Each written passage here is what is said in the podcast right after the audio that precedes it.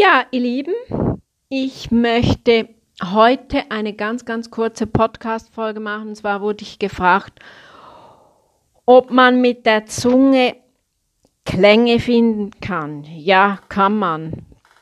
Wird ja vor allem im Rock, Pop, Jazz-Bereich gemacht, also auch in der Klassik allerdings, wenn wir bei Maria Callas könnt man auf, auf YouTube Maria Callas eingeben.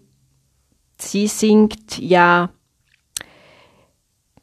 in den verschiedenen Klängen, auch die man ja so im Rock, Pop, Jazz, mit denen man im Rock, Pop, Jazz arbeitet.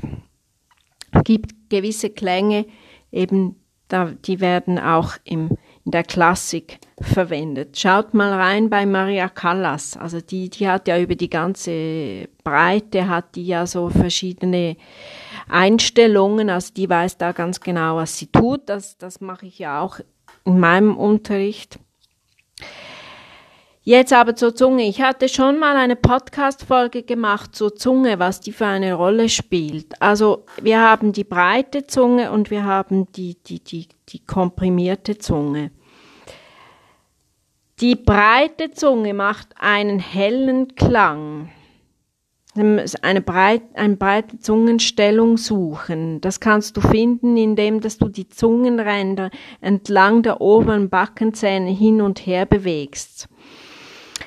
Ähm, ich mache ja auch, also wenn, wenn ihr, ich weiß jetzt nicht, ob diese Übung auf meinen zwei oder drei Gesangsübungen, die ich ja vorsinge, auf die, die auf der Folge drauf sind, aber zum Beispiel die Binga-Übung, die ist sehr, sehr gut diese Wörter Binga könnt ihr von oben so eine, eine Oktavenlinie machen. Da habt ihr ja auch diese breiten, breite Zungenstellung und die Zungenränder, die nach oben gehen. Also bei der breiten Zungenstellung hat man eben eigentlich die ganze Zunge, die breite Zunge, die flache Zunge an den oberen Zähnen. Das kannst du dort finden. Wie ich eben gesagt habe, in denen, dass du mit den Zungenrändern spielst, die, die, die da bewegst. Auch Bilder helfen, also dass du zum Beispiel den Raum zwischen Zunge und Gaumensegel durch eben dieses Hochgehen der Zunge findest. Das ist sicher ein, ein guten Weg,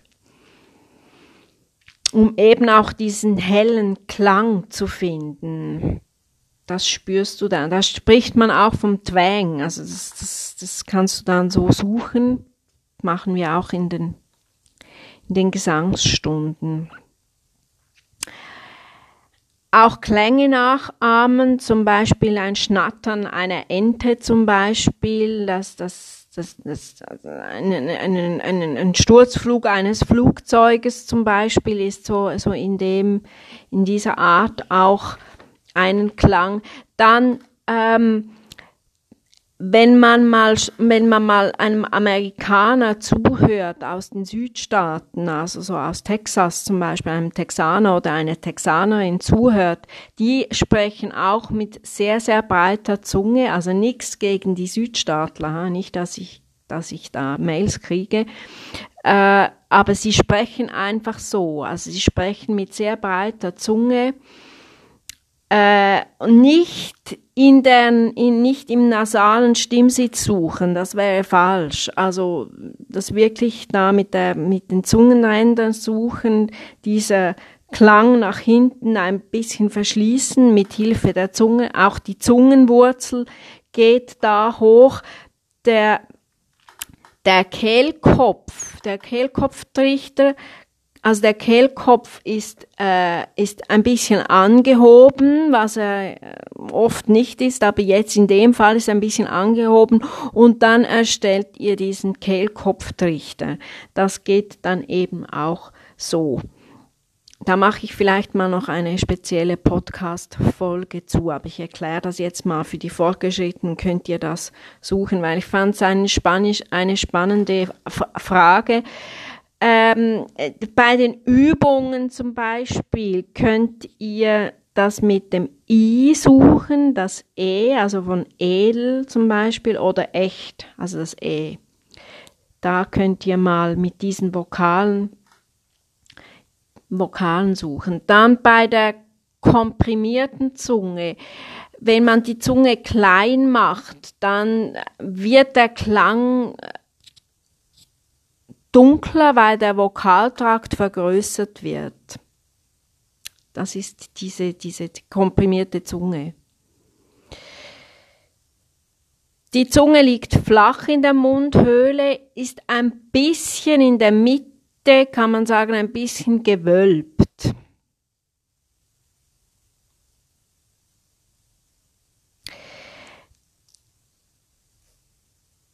Diese Zungenstellung, da kann man wirklich, das wird im, im klassischen, äh, im klassischen Klang wird das gesucht. Da kann, kann man mal ähm, klassische Übungen dazu machen, also Vokal, Vokalisenübungen in die Höhe, in die Tiefe.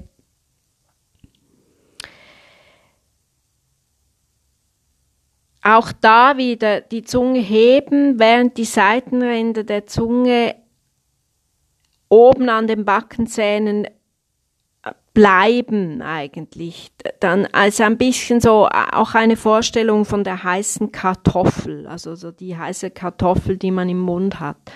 Das ist auch so so eine, eine, eine gute, eine gute, eine gute Übung, um das, um das mal so zu suchen, dass diese, diese Bilder. Dann scrollt runter, weil ich habe schon mal eine, eine, ein Pod, eine Podcast-Folge gemacht über die Zunge, aber ich finde es wirklich sehr, sehr, sehr spannend, weil es wirklich, man kann Klänge suchen, mit der Zunge. Aber es ist wirklich, also man muss, man muss schon sich bewusst sein, was die Zungenstellung, welchen, welche Funktion oder welchen Effekt eine Zungen, Zungenstellung auslösen kann. Also nicht einfach eben nicht, dass der Klang dann irgendwie nasal wird und in, in die Nase rutscht. Das ist es, das ist es wirklich nicht. Ja, ich hoffe, ich konnte diese, diese, diese Frage kurz beantworten. Es ist ein sehr kurzes, knackiges, eine kurze, knackige Folge. In dem Sinne, alles Liebe, bleibt gesund.